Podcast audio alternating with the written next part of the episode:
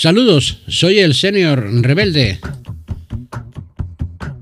Dejando a un lado el eco de las elecciones gallegas, hemos tenido unos días bastante agitados a raíz de las protestas y manifestaciones diversas que han protagonizado agricultores y transportistas, unas debidamente autorizadas y otras planteadas a la brava, saliendo tractores y camiones a la carretera para demandar ayudas y medidas que les permitan mejorar su situación actual.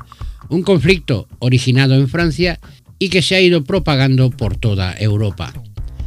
Aquí, las diferentes organizaciones de agricultores más importantes han creado una agenda de movilizaciones tras su reunión con Luis Planas, ministro de Agricultura.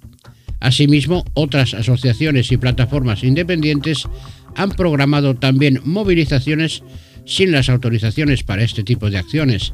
El resultado de todo este conglomerado de movimientos ha sido el bloqueo de carreteras y puntos de acceso a los principales mercados de abastos y distribución. Sus demandas culminaron con una macro tractorada en el centro de Madrid el pasado miércoles 21 de febrero.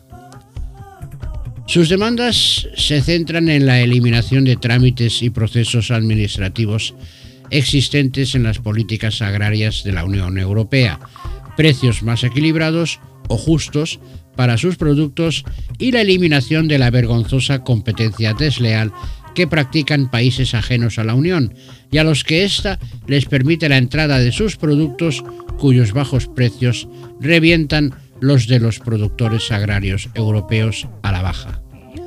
Peticiones que entiendo justas y adecuadas, tras ver cómo en nuestros supermercados, hipermercados y comercios abundan los productos extracomunitarios que entran sin aranceles o lo más importante, las regulaciones fitosanitarias que la mayoría no cumplen, pero que se exigen con rígidas normativas a los agricultores europeos, es decir, a nosotros. Todo elaborado por los escribas de la Unión Europea, que no hace falta decir, sobran unos cuantos. Lo que no me acaba de convencer es la aparición en dichas protestas y movilizaciones de diversos personajes, como por ejemplo la ganadera Lola Guzmán, portavoz de la plataforma 6F, berreando estupideces contra la policía, como criminales, si levantáis la porra contra un español, os las vais a ver. Os mató a pocos la ETA, hijos de puta. Así, literalmente. A todo este cacao se han unido los transportistas pertenecientes a la Plataforma para la Defensa del Sector del Transporte de Mercancías por Carretera, más conocida como Plataforma Nacional, también para solicitar mejoras similares a las de los agricultores, de condiciones laborales y salariales.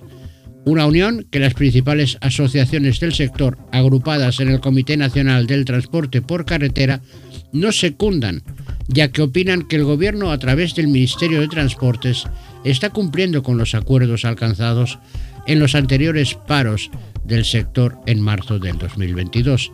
Pero de igual forma que con los agricultores, con los transportistas emerge una figura polémica como el incombustible Manuel Hernández, presidente de esta plataforma de nombre tan, tan largo, que plantea paros por su cuenta, haciendo caso omiso de lo acordado y de los representantes reconocidos por el Ejecutivo como únicos interlocutores válidos, agrupados en el mencionado comité.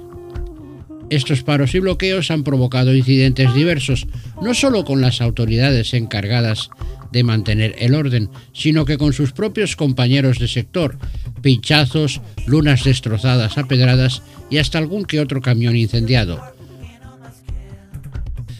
Estos dos ejemplares, Lola y Manuel, está claro que no ayudan mucho a unas demandas justas, negociables o mejorables.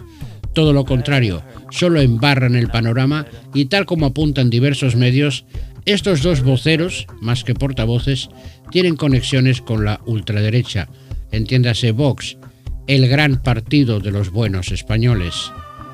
De Lola está confirmado que militó en la formación franquista. En cuanto a Manuel, es conocida su afinidad con dicha formación.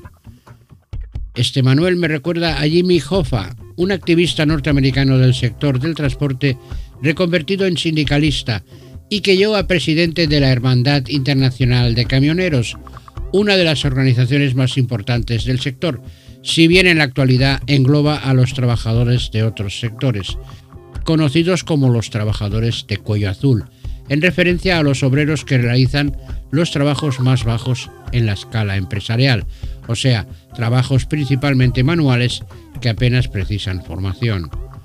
Durante su mandato, el poder de Jofa llegó a ser absoluto, gracias a la colaboración con el crimen organizado, esto es, la mafia, en las protestas y movilizaciones o diferentes reivindicaciones. Desapareció en 1975 y declarado legalmente muerto en el 82.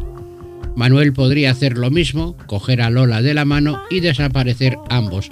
No les deseo ningún mal, pero eso sí, podrían largarse a una playa en Nueva Zelanda y que se queden allí.